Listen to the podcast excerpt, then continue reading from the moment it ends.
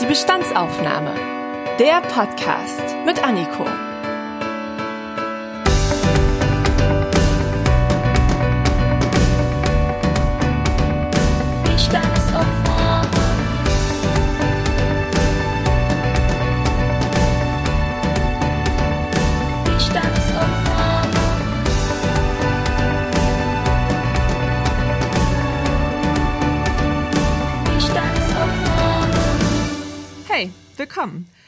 Hört eine neue Folge der Bestandsaufnahme mit mir, Anniko, eurer Hostin und Detektivin auf den Spuren des deutschen Pflegenotstands. Und zu Beginn starten wir doch mal mit einer ganz einfachen Frage, die ich an euch habe. 2021. Was war das eigentlich für ein Jahr? Also jetzt aus dem November betrachtet. Klar, die Corona-Pandemie, die bestreitet weiter unser aller Leben, aber es gab auch einige wichtige Augenblicke, Geschehnisse und Events. Wahrscheinlich kommen jetzt viele von euch so Dinge in den Sinn wie die Fußball-Europameisterschaft oder die Olympischen Spiele und die Paralympics. Oder Joe Biden, der wurde ja als neuer Präsident der USA vereidigt. In Deutschland haben wir in einem Superwahljahr nicht nur die Stelle der Bundeskanzlerin neu besetzt, es war einfach wahnsinnig viel los.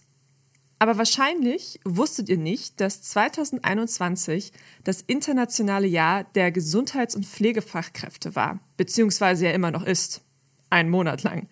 Die WHO, die Weltgesundheitsorganisation, hat 2021 zu diesem besonderen Jahr erklärt. Damit soll der Einsatz für die Gesundheitsversorgung während und trotz der Covid-19-Pandemie anerkannt werden.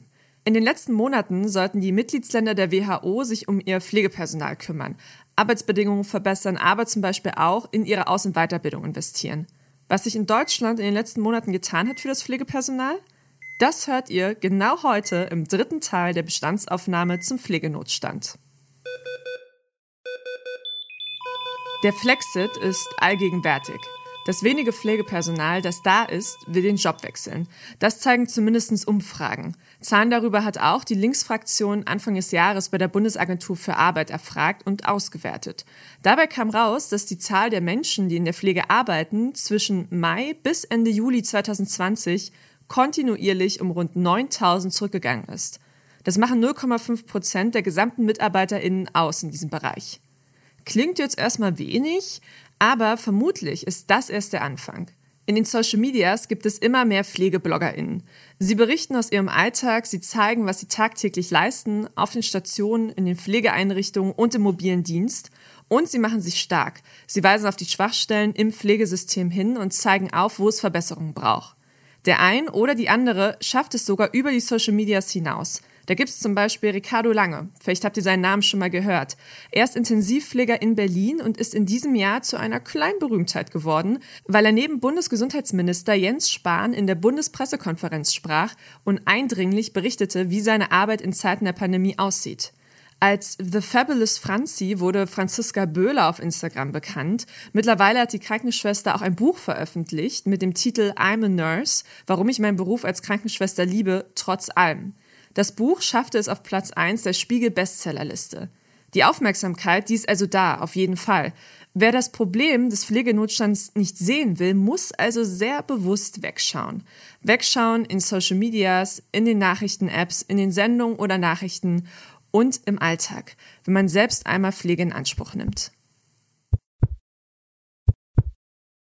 Wenn ihr die letzten zwei Podcast-Folgen gehört habt, dann habt ihr schon einen sehr guten Überblick bekommen über den Pflegenotstand. Heute wollen wir diesen Überblick erweitern um die Perspektive eines erfahrenen Pflegers. Alexander Hecker arbeitet in verschiedenen Krankenhäusern im Raum Nürnberg. Als Krankenpfleger Alex postet er auf seinem Instagram-Account von seinem beruflichen Alltag. Dabei bezieht er seine FollowerInnen auch immer mal wieder mit ein, stellt ihnen zum Beispiel Fragen über seine Story, will ihre Meinung wissen zu Beschlüssen, Äußerungen oder Veränderungen in der Pflegebranche. Und ich will heute von ihm wissen, wie er die letzte Zeit erlebt hat. Ach so, und eins noch. Ihr werdet vielleicht raushören, dass ich ein wenig anders klinge als sonst. Das liegt einfach daran, dass mich kurz vor unserem Interview eine ordentliche Erkältung erwischt hat. Nichtsdestotrotz wollte ich aber unser Gespräch nicht weiter verschieben. Und warum? Das hört ihr jetzt. Alex, erzähl mir doch mal, wie sieht so dein Arbeitsalltag aus? Mein Arbeitsalltag ist eigentlich ganz unterschiedlich, dadurch, dass ich auf verschiedenen Stationen arbeite Ähm, in der Pflege kann man arbeiten im OP, auf Intensivstationen, auf Normalstationen, in der Notaufnahme. Und je nachdem, wo ich eben gerade bin, äh, so sieht mein Arbeitsalltag aus. Die Kernaufgabe ist natürlich, den Patienten gut zu versorgen, umfassend zu versorgen. Ähm, genau. Okay, und gibt es da so einen Lieblingsbereich, den du irgendwie hast, was du besonders gerne machst? Ich bin total gerne im OP. Das war ähm, die erste Abteilung nach der Ausbildung und da habe ich total viel mitnehmen dürfen. Und deswegen bin ich total gerne im OP. Ja. Gibt aber auch andere Abteilungen, in denen ich total gerne bin, wie die Notaufnahme zum Beispiel. Und warum? Was machst du da so konkret, wo du sagst, das macht dir besonders viel Spaß? Ist das dann irgendwie die Herausforderung, weil in der Notaufnahme besonders viele Notfälle reinkommen, oder? Also in der Notaufnahme ist es tatsächlich so, dass man immer wieder neue Sachen sieht und ähm, der Berufsalltag eben sehr abwechslungsreich ist. Im OP ähm, arbeitet man sehr eng mit allen Berufsgruppen zusammen, die es im Krankenhaus so gibt, also mit ähm, Fachärzten aus der Anästhesie, Chirurgen, genau, den Fachkrankenpflegern aus der Anästhesie dann noch, genau, ja. Und wenn du jetzt deinen Arbeitsalltag vergleichst vor der Pandemie und jetzt in der Pandemie, was hat sich da so verändert? Ähm, vor der Pandemie war es so, dass wir in der Gesellschaft nicht so gehört wurden wie jetzt, also nicht so medienpräsent waren. Und ähm, das flacht jetzt aber dann auch wieder ab, äh, nachdem die ähm, letzte Welle dann abgeflacht ist. Wir mussten viele arbeiten. Ich war ausschließlich auf Corona-Stationen eingesetzt und ähm, ja natürlich in voller Montur mit ähm, Maske, Haube und ähm, Schutzanzug, ähm, meistens zwei Paar Handschuhen. Und jetzt nach der ähm, Pandemie ist uns nur noch die Maske geblieben, also die, die Maskenpflicht gibt es weiterhin. Genau, und das Arbeiten in Handschuhen, das sind wir ja schon gewohnt. Ähm, Im Oktober ist ein ganz interessanter Artikel jetzt erschienen im Deutschen Ärzteblatt. Da gab es ein Interview mit Christine Vogler, das ist die Präsidentin vom Deutschen Pflegerat. Und die hat dort gesagt, wir wissen, dass 2030 circa 500.000 Pflegekräfte fehlen werden und eine vakante Stelle in der Pflege bleibt heute im Schnitt circa 240 Tage unbesetzt. Ich lasse jetzt dieses Zitat mal so kommentarlos stehen und frage dich aus deiner Perspektive, wie konnte es so weit kommen? Das ist ein Problem, das wir schon seit Jahrzehnten haben und ähm, bei dem sich leider nie politisch was getan hat. Also ähm, wir tun uns da quasi hinarbeiten, dass wir irgendwann mal gar keine Patienten mehr richtig versorgen können und so richtig in den Pflegenotstand gehen. Ähm, was jetzt mehr kommt, ist, dass wir halt äh, mehr ausländische Pflegekräfte äh, quasi importieren nach Deutschland. Das ist aber auch keine Dauerlösung. Und, und warum ist das keine Dauerlösung aus deiner Perspektive? Ich glaube, du brauchst zum einen äh, ist da die Sprachbarriere sehr groß. Es gibt leider Pflegeheime, in denen ähm, Menschen arbeiten, die fast kein Deutsch können und vor allem willst du ja auch deine eigenen Leute gut unterbringen. Und das ist ein super schöner Beruf der wurde halt eben sehr, sehr lange schlecht geredet, wird ja jetzt immer noch schlecht geredet. Und ähm, es muss sich halt einfach was an den Anreizen auch ändern, dass man sich überlegt, den Beruf überhaupt zu machen. Ähm, ich bin jedes Jahr in der Voss ähm, hier in der Region, also in einer Voss hier in der Region. Hallo, hier ist Anniko aus dem Schnitt. Mit FOS kann vielleicht nicht jeder etwas anfangen. Die Abkürzung steht für Fachoberschule. Hier kann man mit der 12. Klasse die Fachhochschulreife absolvieren, beziehungsweise, wenn es auch angeboten wird, nach der 13. Klasse die fachgebundene oder allgemeine Hochschulreife also das Abitur. Jede FOS hat einen beruflichen Schwerpunkt, zum Beispiel Technik, Wirtschaft, Gesundheit oder Soziales. Und jetzt wieder zurück ins Interview. Und die Kinder, die dort den sozialen Zweig wählen, die überlegen eigentlich gar nicht in die Pflege zu gehen. Und das ist eigentlich sehr, sehr schade, weil es ein total schöner Beruf ist. Ähm, aber die Rahmenbedingungen, also zum einen die Schichtzeiten, das Gehalt und ähm, dann auch, dass man sich um so viele Patienten kümmern muss in einer Schicht, das ähm, stimmt halt einfach nicht. Und das kommt eben alles durch den ähm, Pflegenotstand. Das ist wie so ein Teufelskreis. Also was würdest du denn sagen, muss sich konkret verändern? Muss es eine 30-Stunden-Woche geben oder bessere Bezahlung? Was meinst du, würde was bringen? Ähm, zum einen müsste die Bezahlung im Tarif besser werden. Und ähm, das andere ist natürlich, dass du dir so viel Zeit nehmen kannst für deine Patienten, wie du brauchst. Ähm, wir haben im Schnitt 13 Patienten pro äh, Schicht und wie soll man denn 13 Patienten, die, von denen vielleicht die Hälfte frisch operiert ist und ähm, kommen ja dann noch andere Sachen dazu, Therapie, Diagnostik.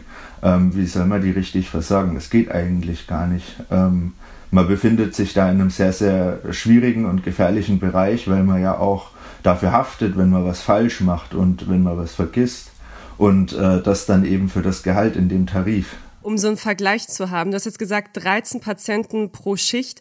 Wie viele Patienten wären denn machbar, also gut machbar, sage ich jetzt mal? Ich hatte eine Zeit lang ähm, fünf bis sechs Patienten, das war super. Okay, wow, das, das ist ein Unterschied. Ja, genau. Aber da kannst du dich dann richtig um deine Leute kümmern. Ja, das geht eben nicht. Also das, ich rede jetzt vom Krankenhaus mit den 13 Patienten. Im Pflegeheim sind es viel, viel mehr. Da ähm, werden die Leute teilweise nicht mehr gewaschen, also dann abwechselnd in Intervallen gewaschen, weil es eben nicht mehr machbar ist. Oder was ich jetzt auch wieder gehört habe, leider, ähm, da hat mir ein Kollege erzählt, die haben gar nicht mehr richtig Zeit, dem Patienten was zu essen zu geben, sondern das wird dann einfach so schnell, schnell reingeschoben, damit sie weitermachen können. Und das sind halt alles Zustände, die eigentlich in Deutschland nicht sein sollten. Ja. Ja, ich glaube, da sind wir uns beide einig, dass man auf jeden Fall was ändern muss. Ähm, die Frage ist halt, wie kann man was ändern? Ich habe jetzt schon in anderen Folgen ganz oft mit den Interviewgästen darüber gesprochen, ja, ähm, es muss ein Pflegerat geben, eine Pflegekammer, die können da was machen. Und du hast mir erzählt in unserem Vorgespräch, du arbeitest im Raum Nürnberg und in Bayern ist es so, es gibt keine Pflegekammer in dem Sinne für Pflegeberufe, sondern es gibt eine Vereinigung ähm, der Pflegenden quasi, also kurz VDPB. Und der Unterschied ist eigentlich nur, dass die zur Pflegekammer, dass halt die Mitgliedschaft freiwillig ist in dieser Vereinigung. Das heißt auch, dass sie halt beitragsfrei ist, weil bei der Pflegekammer muss man ja einen Mitgliedschaftsbeitrag zahlen und dass diese Vereinigung aus staatlichen Mitteln finanziert wird. Also es klingt relativ attraktiv, wenn man eigentlich jemand ist, der in der Pflege arbeitet, ähm, weil die Aufgaben ansonsten genauso die gleichen sind. Ne? Die vertreten natürlich die Pflegeberufe, die fördern Ausbildung, Weiterbildung. Nimmst du irgendwas von dieser Vereinigung wahr in deinem Berufsalltag? Eigentlich gar nicht. Meine Kollegen auch nicht. Ähm, das Problem ist, wenn man lange in dem Beruf arbeitet, dann ist man schon so gefrustet von den Rahmenbedingungen. Also so geht es eben vielen Kollegen, ähm, dass sie sich darüber gar keine Gedanken mehr machen. Und ähm, die wenige Freizeit, die man dann noch hat, die äh, verbringt man halt dann anders. genau, da muss man ja dann auch noch andere Sachen machen. Das Problem ist, wäre das eine Pflegekammer, so wie es die Ärztekammer ist, ähm, dann wäre das ja eine gute Sache. Aber ich finde, Pflege muss durch Pflege vertreten werden. Und ähm, wenn das nicht passiert, dann passieren so schlimme Dinge wie jetzt zum Beispiel die Ehrenpflegers. Ich weiß nicht, ob du das äh, gesehen hast oder ob äh, die Zuhörer das schon mal gesehen haben. Ähm, das geht einfach nicht. Ne? Was, was, daran hat dich besonders gestört? Also die, über die Ehrenpflegers habe ich tatsächlich mit meiner Interviewpartnerin in der letzten Folge gesprochen. Also die kleine Miniserie. Was fandest du daran besonders schlimm? Naja, dass die ähm, Krankenpflegerinnen und Krankenpfleger oder das waren ja die, die neuen Auszubildenden von der generalistischen Ausbildung, dass das die totalen Vollidioten waren. Also die wurden so dargestellt wie die totalen Vollidioten. Ich kann es gar nicht anders sagen. Ähm, und das, äh, ich meine, man muss sich immer gut überlegen, das ist der Typ, der die Instrumente reicht am OP-Tisch, der mein Beatmungsgerät bedient äh, auf der Intensivstation ähm, oder eben meine Mutter pflegt im Altenheim oder ähm, auf der Normalstation. Na, und wenn man sich diese äh, Menschen dann angeschaut hat oder diese Schauspieler dann angeschaut hat, das, ja, schlimm gewesen, ganz schlimm. Ich habe mich ganz, ganz arg aufgeregt. Was machst du dann, wenn du sowas siehst? Äh, tauschst du dich dann viel aus mit deinen Kollegen oder ähm, gehst du irgendwie an die Öffentlichkeit? Was machst du dann? Ähm, ich habe tatsächlich auf meinem Instagram-Account ähm, eine Umfrage äh, losgeschickt und da gingen fast alle Daumen nach unten, also waren 98 Prozent der Daumen nach unten gewesen. Und wenn man was macht, um die Pflege zu fördern, dann müsste das doch irgendwie aus der Pflege kommen. Und in unserer Politik, wenn man jetzt den, also mal abgesehen von der Frau Giffey, die die Idee zu dem Video hatte, den Herrn Spahn sieht, der Herr Spahn kommt auch nicht aus dem Gesundheitssektor. Und das Problem ist, man muss eben die Pflege verstehen und man muss zumindest mal in einem Krankenhaus gearbeitet haben, ähm, um das nachzuvollziehen, was man da überhaupt erzählt. Ich kann ihm ja jetzt auch nicht, äh, ja, über, ich weiß nicht, was er gut kann, erzählen. Wenn wir jetzt schon bei dieser Miniserie sind, dort wurde ja diese generalistische Ausbildung vorgeschlagen. Was ist denn da so deine Position? Generalistische Ausbildung heißt ja, dass ähm, die Bereiche, die man früher spezialisiert gelernt hat, jetzt in einer Ausbildung zusammengewürfelt, sage ich mal, lernt. Siehst du das als eine Chance oder ist das eher ein Schritt zurück? Ich finde, das ist eher ein Schritt zurück, ähm, weil du drei Berufe in eine Ausbildung quetscht, also drei Ausbildungsberufe in eine Ausbildung quetscht und ähm, wenn man sich dafür entscheidet, in die Pflege zu gehen, sollte man sich dafür entscheiden, wen man pflegen möchte und, und wie die Tätigkeiten da sind. Und ähm, vor allem die Schwerpunkte. Ich glaube auch, dass wir ein ganz großes Problem in der Altenpflege bekommen in ein paar Jahren, weil die Altenpflege tatsächlich der ähm, härteste Job ist von den drei äh, Berufen, die da zusammengelegt wurden. Und wenn jemand eine generalisierte Ausbildung hat, dann kann er ähm, alles, aber dann doch nichts. Das ist das Problem, das ich da drin sehe. Das heißt, du hast ja noch eine spezialisierte Ausbildung gemacht, oder? Genau, ich bin Gesundheits- und Krankenpfleger, genau. Das heißt, wir arbeiten vorwiegend in den Kliniken und ähm, dürfen aber auch in Pflegeheimen jetzt arbeiten, genau. Ja, oder auf Kinderstationen. Aber vorwiegend arbeiten wir ähm, bei Patienten im normalen Alter und bei Patienten, die eben in Kliniken äh, liegen. Und warum hast du dich für diesen Teil entschieden und nicht zum Beispiel ähm, die Altenpflege? Weil mich die Diagnostik, Therapie, Medizin schon immer interessiert hat und ich es eben ganz interessant finde, die Krankheiten zu heilen ähm, und dabei zuzusehen bei dem Prozess. Genau, ja. Und ich stehe so ein bisschen auf Notfälle. genau, und die hast du halt am meisten äh, im Krankenhaus. Wenn du so auf deine Zeit guckst, in der du die Ausbildung gemacht hast, war da schon die ganze Zeit klar, du kommst jetzt in ein Berufsfeld, wo es vielleicht ein bisschen härter zugeht, wo es generell zu wenig Mitarbeitende gibt, wo du eigentlich von Anfang an so daran klotzen musst, dass du fast schon verbrennst? Oder war da auch so noch diese Hoffnung, ach, das wird easy und das wird ein toller Beruf und der wird ganz einfach zu machen sein? Nee, das war damals schon klar, ähm, dass wir in einen Beruf kommen, wo es einen totalen Notstand gibt. Ähm, man hat das in der Schule nicht so gesagt bekommen und auch die Praxisprüfungen waren immer nur auf ein oder zwei Patienten ausgelegt. Und äh, wenn man dann fertig war mit der Ausbildung und plötzlich einen ganzen Bereich für sich hatte, ähm, also für den man verantwortlich war, das war dann schon eine andere Hausnummer. Aber uns war eigentlich allen bewusst, dass wir in einen Beruf gehen, ähm, in dem es ja ziemlich ähm, schwierig ist. Ja. Findest du, man sollte dahingehend die Auszubildenden auch besser vorbereiten, also dass sie von Anfang an lernen, dass sie mit sechs Patienten mehr klarkommen müssen im Alltag? Das auf jeden Fall. Aber das Problem ist, äh, wir haben ja jetzt schon eine sehr hohe Abbrecherquote und die wird ja dann ähm, noch höher. Und fünf Jahre nach der Ausbildung, ich, ich habe da mal was gelesen, da steigen auch noch mal relativ viele aus oder machen dann eben was anderes. Ja. Das mit dem Ausstieg ist ja sowieso so ein Thema. Also es gibt ja richtig den Hashtag Flexit von Brexit abgeleitet. Hast du mal darüber nachgedacht, auszusteigen aus dem Beruf? Ja, ich habe schon oft darüber nachgedacht. Ähm, ich wollte tatsächlich auch aussteigen. Dann bin ich aber zu meinem neuen Arbeitgeber ähm, gekommen. Also ich arbeite nicht mehr fest in einem Krankenhaus, sondern in verschiedenen Krankenhäusern. Und ähm, bei meinem neuen Arbeitgeber, da ist es so, dass die Wertschätzung eben eine andere ist und auch die Gehaltsstrukturen besser sind. Und ähm, deswegen habe ich mich dann dazu entschlossen, den Beruf auch weiterzumachen, weil ich den ja echt gerne mache. Ähm, aber eben ja zu äh, besseren Rahmenbedingungen. Okay, das ist dann quasi die Konsequenz daraus, wie man sonst arbeiten würde als Festangestellter in einem Krankenhaus. Okay. Wir machen ziemlich viele. Wir haben jetzt äh, beispielsweise in unserem Unternehmen schon 1700 Mitarbeiter. Das sind alle aus dem Gesundheitsberuf, ähm, Ärzte, Krankenpfleger, Hebammen. Du hast gerade schon diesen Begriff Wertschätzung aufgegriffen. Wie nimmst du denn die Wertschätzung wahr innerhalb der Gesellschaft? also es wurde ja viel geklatscht äh, im letzten Jahr noch. Findest du, die Wertschätzung ist immer noch da? Wie fandest du das Klatschen? Also ich finde, die Wertschätzung der Menschen ist immer am meisten da, wenn sie bei mir im Bett liegen. Aber ähm, sonst, ich glaube, die meisten wissen gar nicht, was wir machen. Also was genau wir für Tätigkeiten haben, was wir für ein Wissen haben müssen. Und ähm, das müsste eben präsenter werden in der, in der Öffentlichkeit. Und ich glaube, dann wird der Beruf auch attraktiver. Die meisten denken wahrscheinlich immer noch oder viele denken immer noch, dass wir nur Hintern abwischen und Essen eingeben. Aber das ist ja eben nicht der Fall.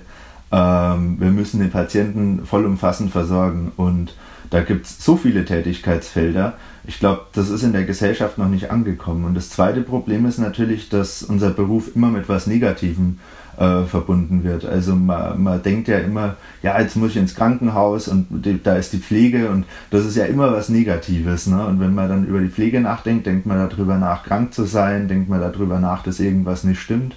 Ähm, und das, obwohl wir von der Geburt der Menschen bis zum Tod eigentlich immer für, für die Gesellschaft da sind, ähm, na, das ja, muss man sich halt dann auch mal fragen, ob man dann ähm, in einem Altenheim liegen will, äh, wo man dann drei, vier Stunden in der eigenen Scheiße liegt oder ja, mal klingelt, weil man was braucht oder gestürzt ist und dann ein paar Stunden am Boden liegt, ähm, ob man das so haben will, genau, für sich oder für seine Angehörigen. Ja.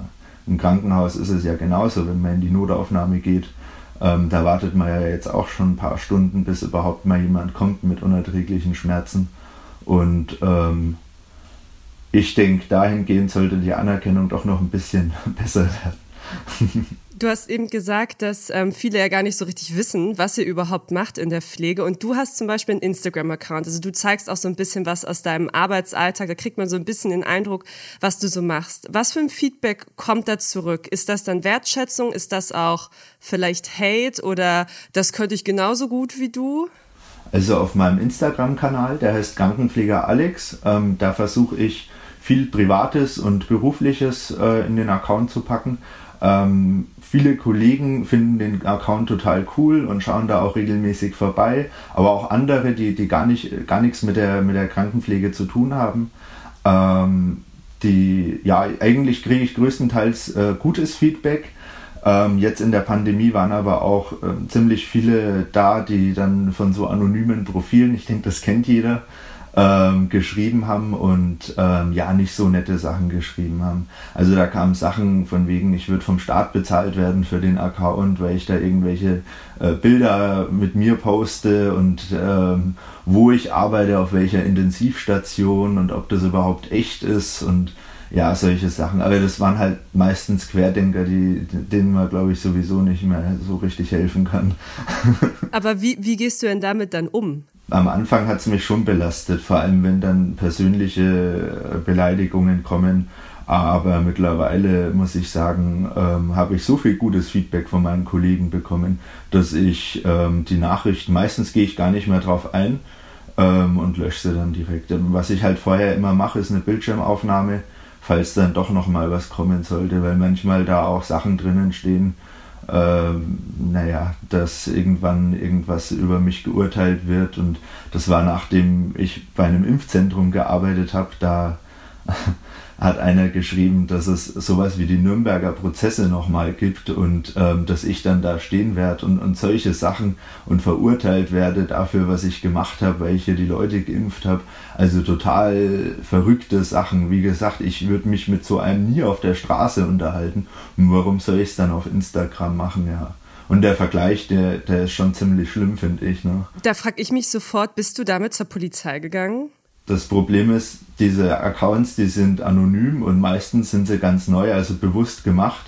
Und ich glaube auch, dass das Leute sind, die mich kennen. Also ich bin zwar, also die mich persönlich kennen, ich bin zwar auch oft in anderen Interviews und überall unterwegs, aber ich glaube, das sind gezielte, ähm, ja, das sind irgendwelche Querdenker, vielleicht aus dem Fitnessstudio oder aus anderen Bereichen, wo ich unterwegs bin, die das dann gezielt machen, ja. ja. Wenn du das jetzt so erzählst, dann frage ich mich auch, ähm, was motiviert dich jeden Tag noch? Also der Beruf klingt unglaublich hart. Natürlich, du kriegst auch was zurück. Es ist natürlich auch schön zu sehen, wenn die Leute wieder gesund sind. Aber da musst du auch noch mit diesem Hate umgehen auf dem Instagram-Account. Was bringt dich denn dazu, jeden Tag noch arbeiten zu gehen? Ähm, also vor Ort bei, bei den, in den Krankenhäusern natürlich das, was du gesagt hast, dass man die Patienten kennenlernt. Die Patienten sind auch sehr, sehr dankbar. Das darf man ja nicht vergessen und ähm, dass man unter den Kollegen eben sich gut versteht. Und ähm, bei meinem Arbeitgeber ist es so, der versucht regelmäßig was Gutes für uns zu tun, uns irgendwelche Tüten mit Süßigkeiten und Handcremes und solche Sachen zu geben und ähm, die fragen auch immer nach, wie es einem geht und äh, ob, ob alles gut ist. Und das sind dann, äh, da sieht man dann, dass man nicht mehr alleine dasteht, sondern dass irgendwo doch Leute da sind und man sich gegenseitig hilft, ja, genau. Und das motiviert einen. Und mich motiviert natürlich auch, wenn ich wieder neue junge Leute sehe, die die Ausbildung machen, die dann mit mir mitlaufen, wissbegierig sind und ähm, überall mit Hand anpacken. Das, das motiviert einen, ja. Okay, dann habe ich jetzt tatsächlich noch eine letzte Frage an dich, die ich jetzt fast immer gestellt habe am Ende der Interviews. Aus deiner Perspektive, was passiert, wenn sich jetzt nichts ändert an dem Pflegenotstand? Es wird so kommen, dass wir sehr viel unqualifiziertes Personal äh, in den Kliniken und in den Altenheimen bekommen, die Patienten gar nicht mehr versorgt werden oder eben nicht mehr adäquat versorgt werden und ähm, es leider sehr, sehr viele Tote gibt, weil viele Stationen nicht mehr besetzt werden können. Und ähm, ja, da laufen wir jetzt eigentlich ganz gut drauf hin. ja, leider. Na, genau. Das Problem ist, ein Krankenhaus kann nicht ohne Krankenpflege funktionieren, das ist die größte Berufsgruppe. Und ein Pflegeheim kann nicht ohne Altenpfleger funktionieren, das geht einfach nicht. Ja. Und äh, es ist jetzt schon so, dass ziemlich viele Pflegefehler passieren, die äh, später auch sogar zum Tod führen. Ähm, in vielen Altenheimen, in vielen Krankenhäusern. Und die Pflegefehler sehr oft auf Stress und auf Überforderung, dadurch, dass eben zu viele äh, Patienten oder Bewohner äh, versorgt werden mussten, zurückzuführen sind. Und ich glaube, das kommt jetzt immer öfter. Leider. Ja. Eigentlich ist es fünf nach zwölf und die Politik sollte endlich mal was machen.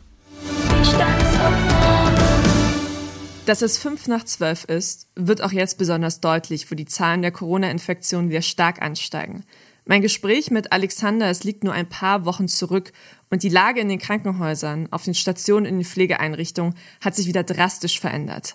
Vielleicht empfindet der ein oder der andere von euch jetzt ein Déjà-vu. Waren wir nicht schon mal vor einem Jahr genau an so einer Stelle? Das große Pflegespezial, das ist hier noch nicht zu Ende. Das nächste Mal möchte ich euch mitnehmen zu einer vierten Perspektive aus der Branche. Diesmal nicht aus dem Krankenhauskontext, also seid gespannt, schaltet wieder ein in vier Wochen und bleibt bis dahin gesund.